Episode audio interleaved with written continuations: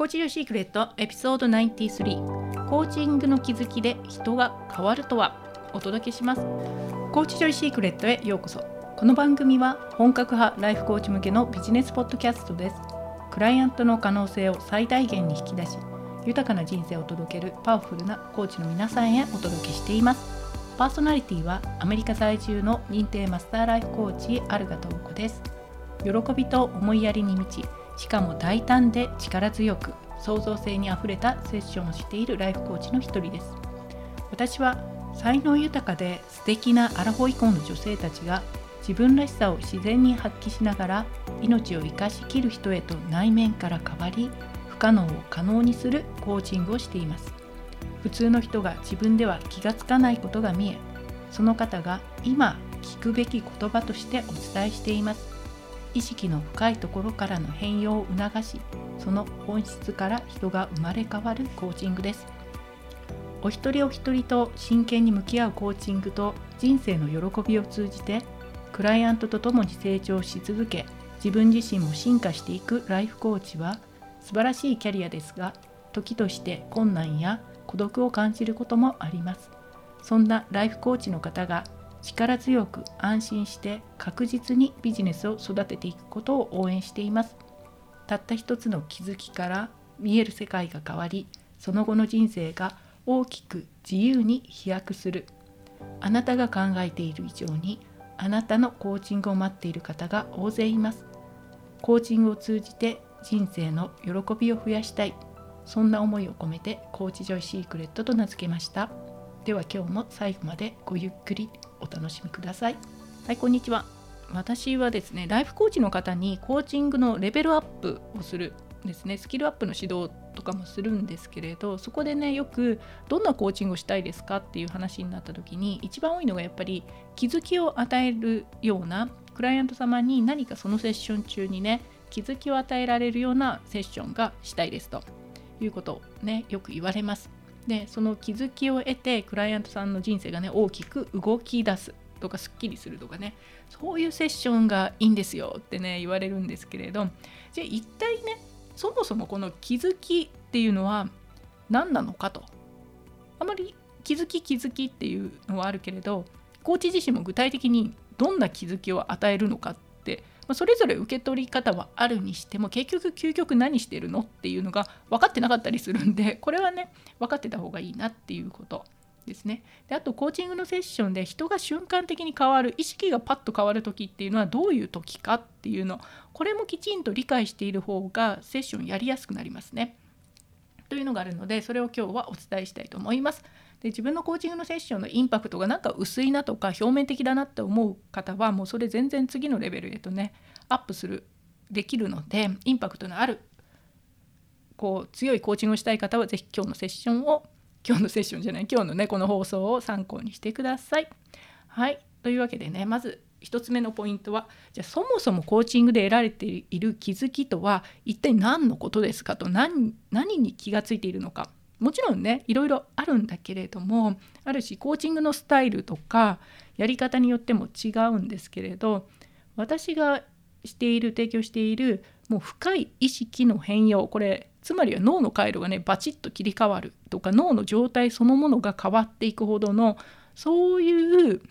あの本当の内側から変わるインパクトを与えるコーチングっていうのは結局突き詰めていくと何しているかっていうとあの自分の、ね、その方の思考考えていることとか感情が今の状況を作り出しているんだなと。過去に対する解釈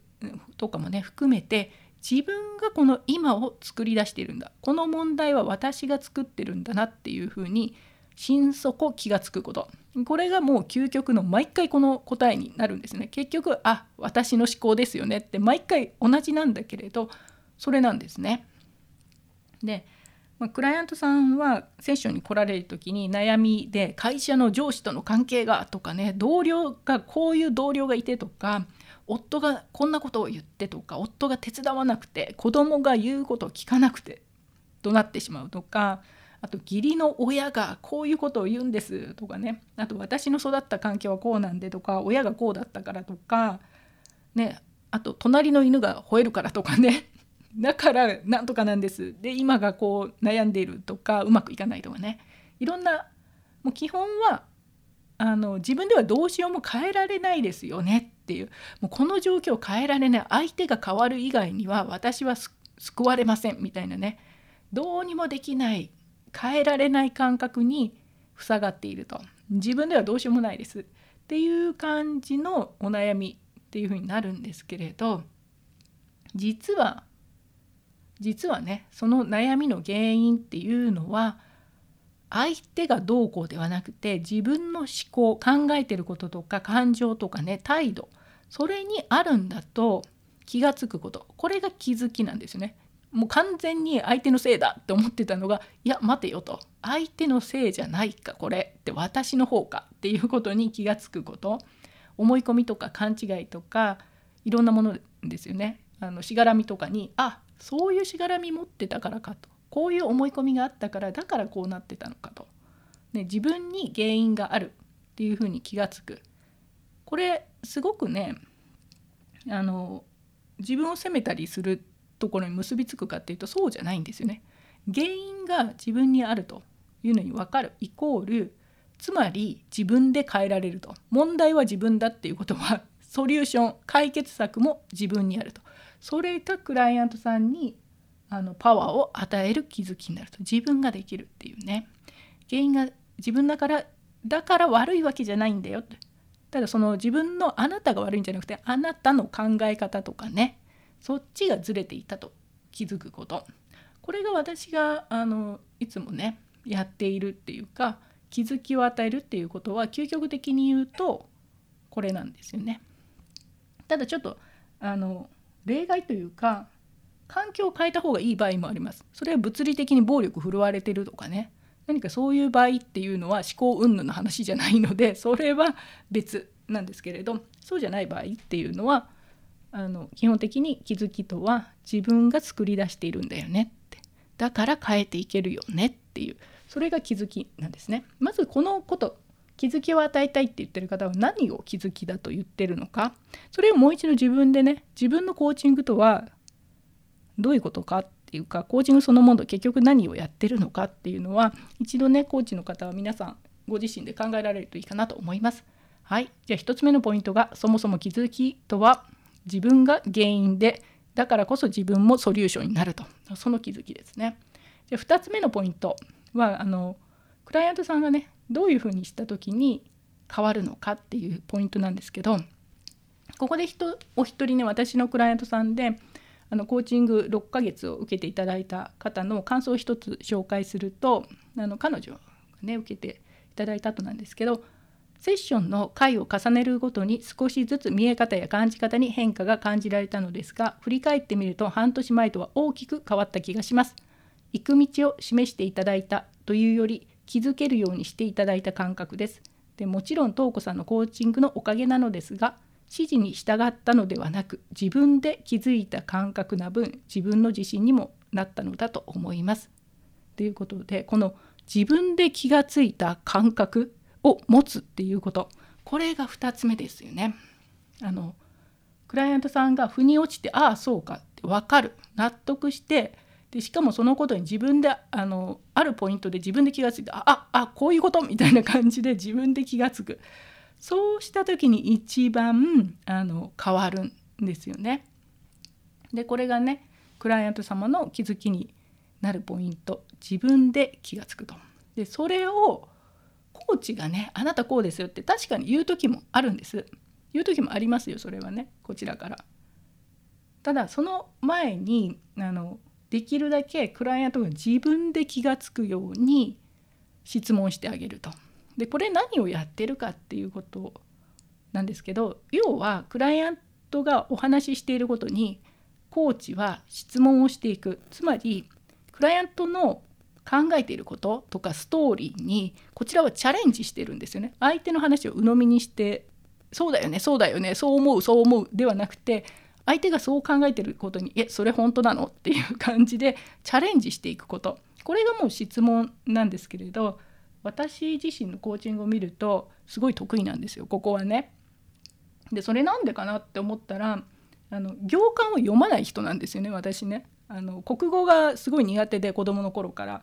書いてないことはわからないみたいなタイプだったので国語のあの、ね、問題とかにどこかに書いてないと分かりません。書いてない言葉は想像できませんみたいなタイプだったからあのクライアントさんの話とかの矛盾とかつながってないとあれって即即ね思うタイプなのですごく私は国語でできないことがコーチングに役に立ってるんですけれどあの分からないこと腑に落ちないことなんでって思うことっていうのを聞いてあげることであのクライアントは自分にとっては当たり前だって思ってることがあれ？人にとっては当たり前じゃないの？これ違うの？っていう感じで自分でまた考え出すとそこがあの気づきになっていったりするんですよね。ただ全てのところにあの、ね、どんどんどんどん突っ込んでいくかやみくもにね突っ込んでいるかっていうことではないのでどこが突っ込むポイントなのかっていうそういう取捨選択っていうのはします。でこれはねポイントになるところっていうのはセッションを重ねてくると見えてきたりするんですねある程度のパターンがあったりするのでああなんとなくこの辺かなっていうので試しに突っ込んでみたら正解だったあ違ったかなとかそういう感じでやっていくのでこれとかもね自分のセッションに対してあの誰かにフィードバックをもらったりするとすごい一発でわかるっていうかなよくあの自分より経験のあるコーチの方にね見てもらうっていうのはそれでフィードバックもらうっていうのはすごくいいと思います。はい、でね2つ目が自分から気が付くことっていうので。で私もコーチングのセッションのねフィードバックとかするとすごいあそうなんですねって皆さん言われるのでこれはねすごくいいですよ。はい、で最後のポイントなんですけどクライアントがね気づく時っていうのはこの瞬間っていうのはねあの私もコーチングするまであそうかっ気が付かなかったんですけれどクライアントが考え方を変えるっていう、まあ、クライアントだけじゃなくて人が考え方を変える時っていうのはそっちの考え方が良いからそれにしますと。こう考えた方がいいからあの失敗なんて怖くないって考えた方がいいから失敗なんて怖くないって考えます。いいからそっちにします。ではないんですよね。これちょっとびっくりしたんですよ。で逆っていうか今の考えあなたのその考えは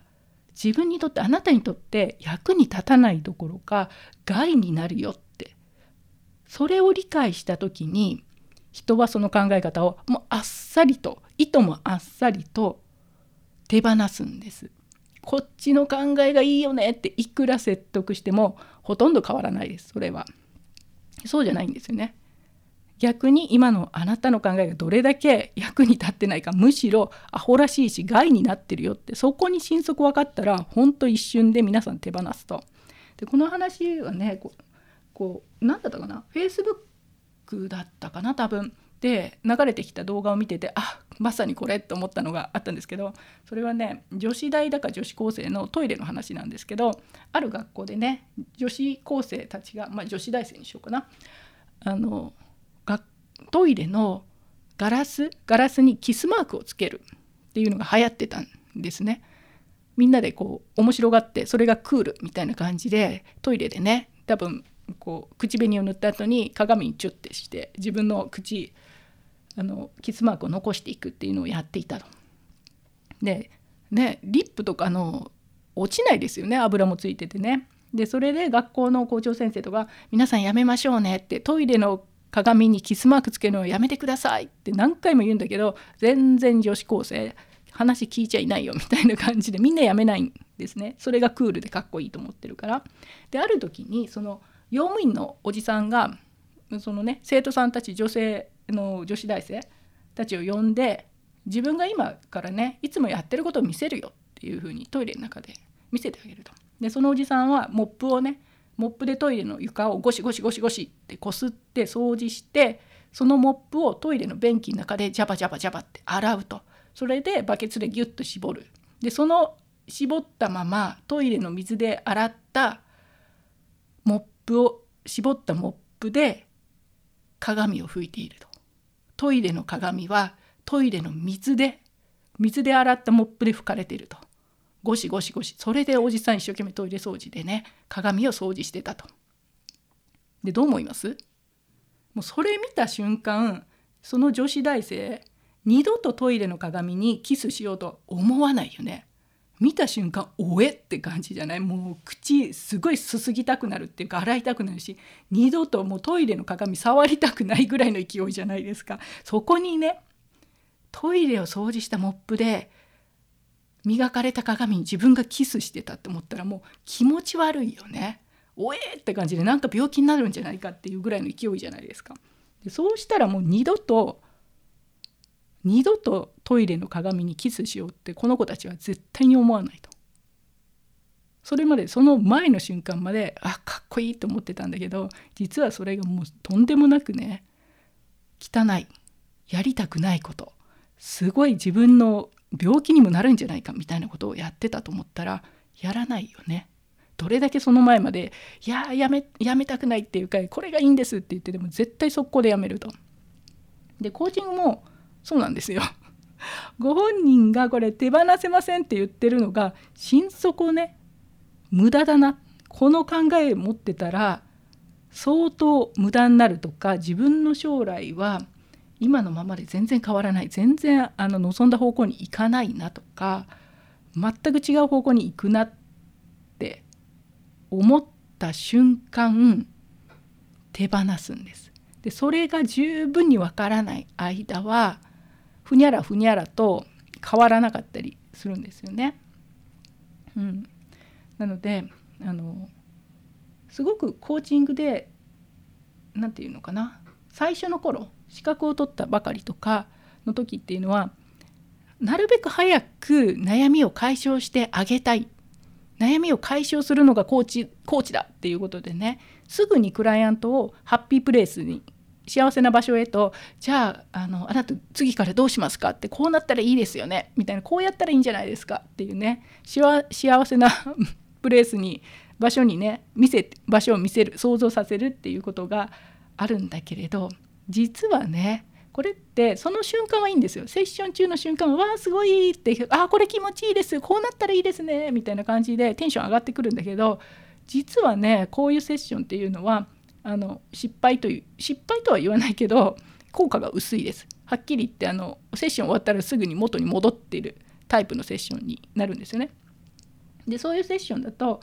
また次のセッションで同じこと言ってたりします。クライアントが同じことで悩んだりだとかあの1ヶ月後とかにまた話聞くと全く同じことを繰り返して全く同じ結論になってでも全く何も変わらないというのを繰り返すということがね起きるんです。でこれはあのクライアントがなんでこのクライアント言ったのに分かってないじゃんってねコーチの方は思いがちなんですけれど違いますそれはクライアントのせいじゃないとこっち側です。コーチ側が十分なコーチングをしていないから根本的な悩みが解決していない。根本的な原因そのもともとある考え方を手放してないんでいくらでも何回でも戻ってくると。そういう現象がね起きてくるんですよね。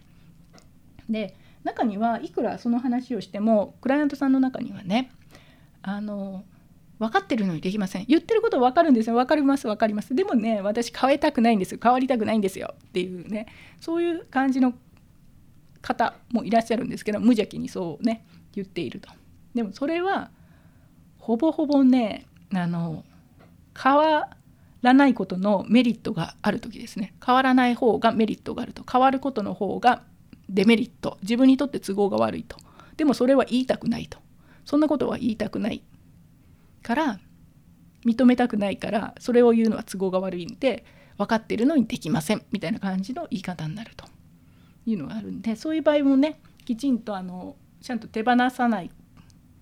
それはそれでいいんですよ。変わりたくなかったら。ただ手放さないことのメリットが何かだから自分は手放したくないんだなっていうのをきっちりとねあの質問を重ねることで見せてあげること。分かってるのにやりたいのにできないんじゃなくてやりたくないからやってないと。手放したくないから手放していない。今のままがいいから変えていないと。そのことがきちんとあの理解できないとずっと分かってるのにできません。みたいな感じでダダンをこねるような状況がねついてくるっていうのがよくあります。うん、でね本当人が変わる時っていうのはああああみたいな感じでえっとかね何て言うのかな？あと笑ったりしますよね。あまりにバカバカしすぎて自分何やってんだろうこんなしょうもないことにこだわってたのかって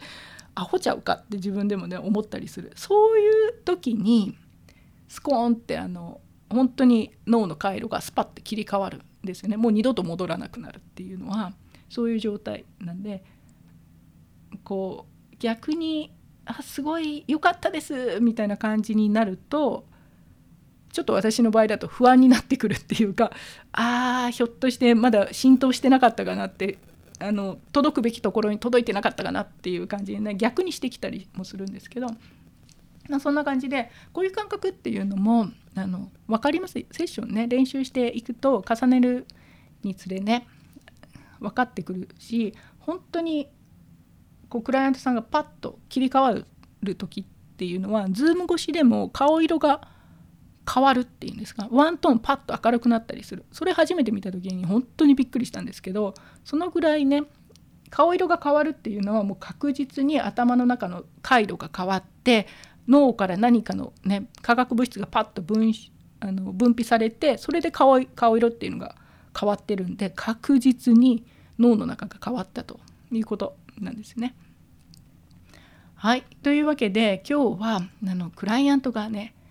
変わる時っていう話でそもそも気づきとは何ですかってこれね皆さん何を求めてっていうか自分のコーチングは何してるのかっていうのをね一度言葉にされるといいのと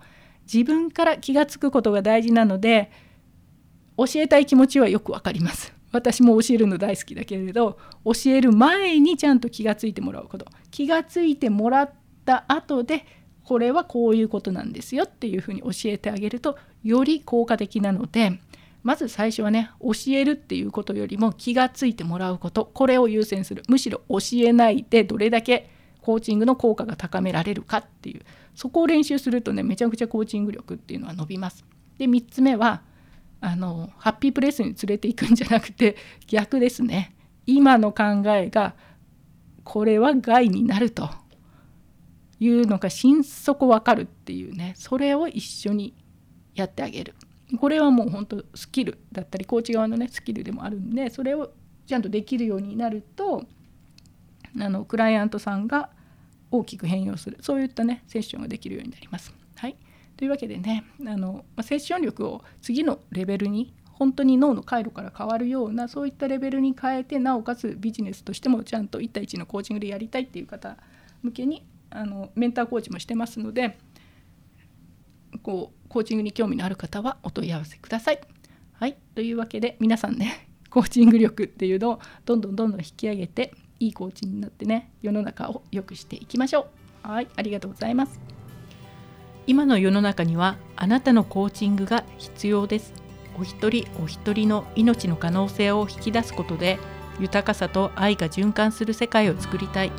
あなたの思い込みの壁を打ち破り最大限の可能性を一緒に創造することが私のファッションです